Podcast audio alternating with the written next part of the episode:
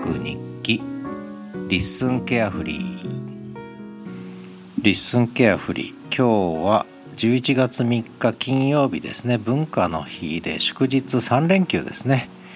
えー、この LISTEN carefree 声で書く日記2日に1回お送りしてますが、え、46回目の配信になります、えー、今日は最初に惑星直列。まあこれはリアルな惑星直列ではなくて私の個人的な惑星直列の話でえー、っと今日はこの声で書く日記の日なんですね2日に1回の。でさらには Listening Weekly って週刊 ING っての出してるんですけどこれが金曜日なんですね。でこれが今日なんですね。それともう一個えー、8月3日に LISTEN のホスティングサービスが始まったということで3日を LISTEN 記念日というふうに勝手に名付けまして、えー、私にとっては LISTEN 記念日という意味もあるんですがで、えー、9月の3日10月の3日と月刊始めるキャンパスという月刊誌をポッドキャストで配信してるんですがそれの配信日でもあるんですね今日はね3日ということで。でこの3つが重なってしまったということで、えー、これをまあ、勝手に惑星直列と言ってるんですけども今日は惑星直列の日とこれ年に何回あるんだろうとかね数えてませんけども、えー、こんな日もあるんだなと思って結構、えー、大変ですね。3つ重なるとね。まあでも夜中までにやりましょう。間に合わなかったらまあ日付だけ戻して予約公開すればいいかなと。思ってるんですが、まあ、それが一つですね。惑星直列。それから日本シリーズ。昨日阪神勝ちましたね、えー、これで3勝2敗ということでまあなんとなく阪神を応援してんですけど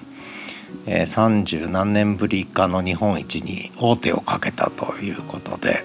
すごいですね岡田彰信さん、えー、世代が近いのでとても親近感あるんですけど。あのしかめっ面なんとかなんないかなとか思いながらもなかなかいいですね。で対するバッファローズの方はちょっと昨日ですよね。昨日じゃない一昨日か。一昨日の2勝1敗ん？2勝1敗でリードしてたんですよね。で9回に変えちゃったじゃないですかピッチャーをね。あれはちょっとえ変えちゃうの？という思いで変えられる小田川さんですか？宇田川さんか。ね宇田川さんも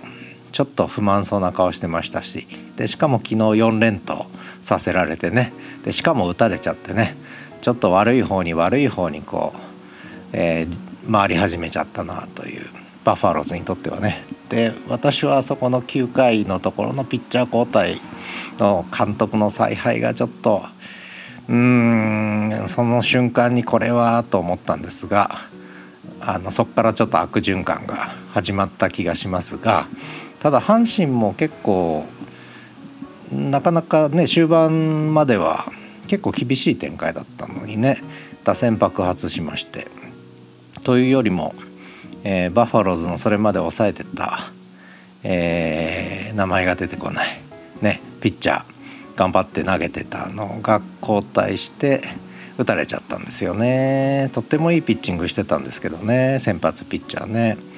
残念ですね。あのヒットまで打ってね初ヒットだそうで、えー、DH 制度がないのでね。パ・リーグはね、えー、初ヒットも打ってそのボールもちゃんと記念に持って帰ったみたいですけれども。うんね、えー、バファローズの監督がボールよこせっつってえー、ボールを記念にあげたんでしょうね後でね、え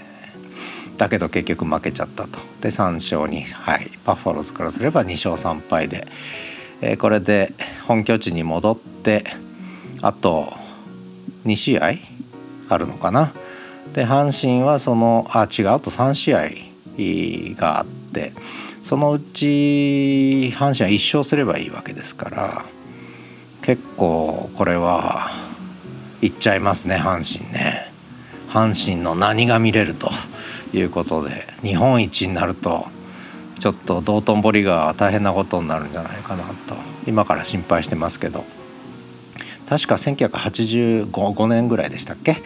えー、日本一に阪神がなった時には私が勤めてた大学でも、えー、その頃私はまだその大学にいなかったんですけれども、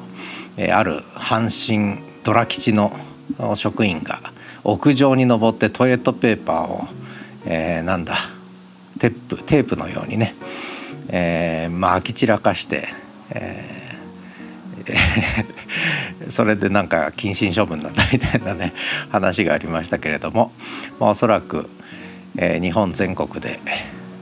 それこそ5日6日なのかまあ5日に優勝した日曜日ですから5日に阪神決めちゃったらもう日曜日の夜はとんでもないことになりますね。日本国内がね、えー、騒然とするんじゃないかと思いますけれども。あのちょっと日本シリーズ面白いですね。あのオリックスも強いですし阪神も強いですしあのだから見てていいですね。とても緊迫感もあって選手の思いも伝わってきてあの日本シリーズ野球はほとんど見てなかったんですが日本シリーズちょっと真剣に見ちゃってます。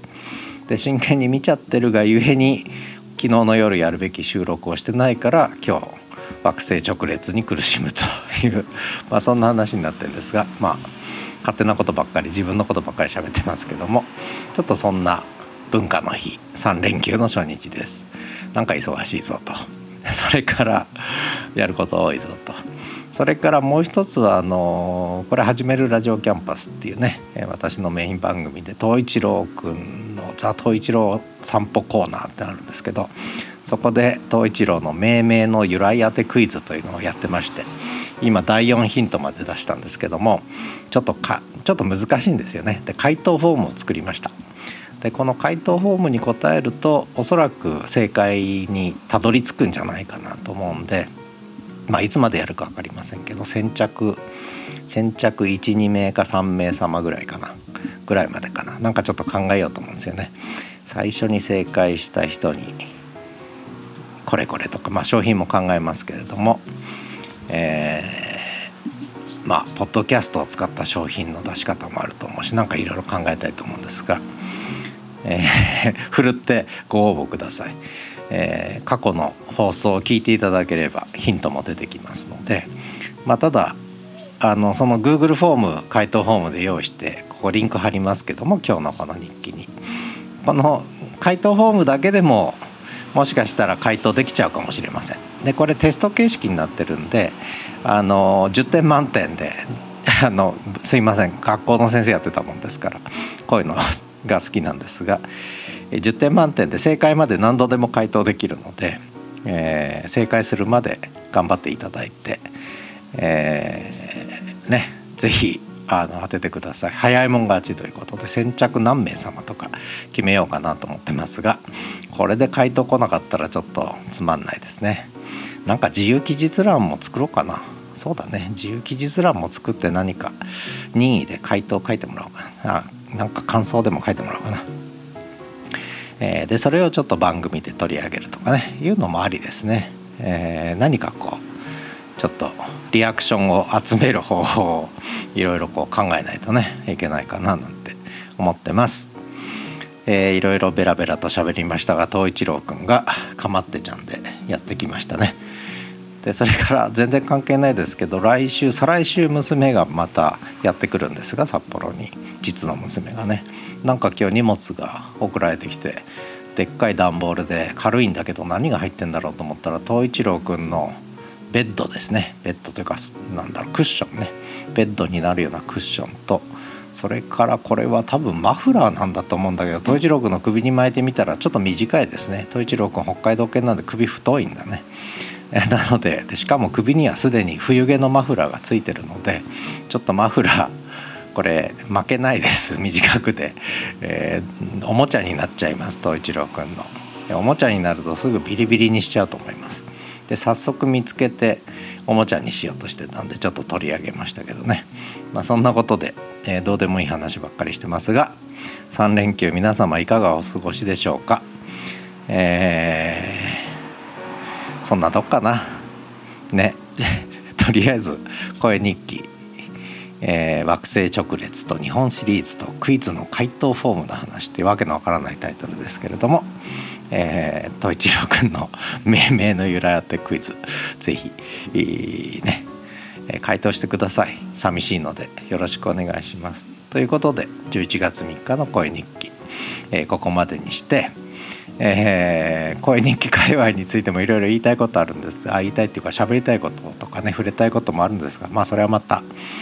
えー、まとめて With Neighbors かなんかでねやろうかなと思ってますけれども、えー、今からちょっとあの惑星直列のえ、影響で月刊始めるキャンパスをや作んなきゃいけないの。これ結構手間かかるんですよ。あの概要欄も作らなきゃいけないしその上で2 3 0分3 4 0分しゃべるのかな？これ月刊始めるキャンパス。なのでちょっと手間かかるんでこれからそれに取り掛かりたいと思いますということで、えー、どうでもいい声日記かもしれませんがえー、ここまでにしたいと思います。じゃあ良い3連休をお過ごしください。ではまた。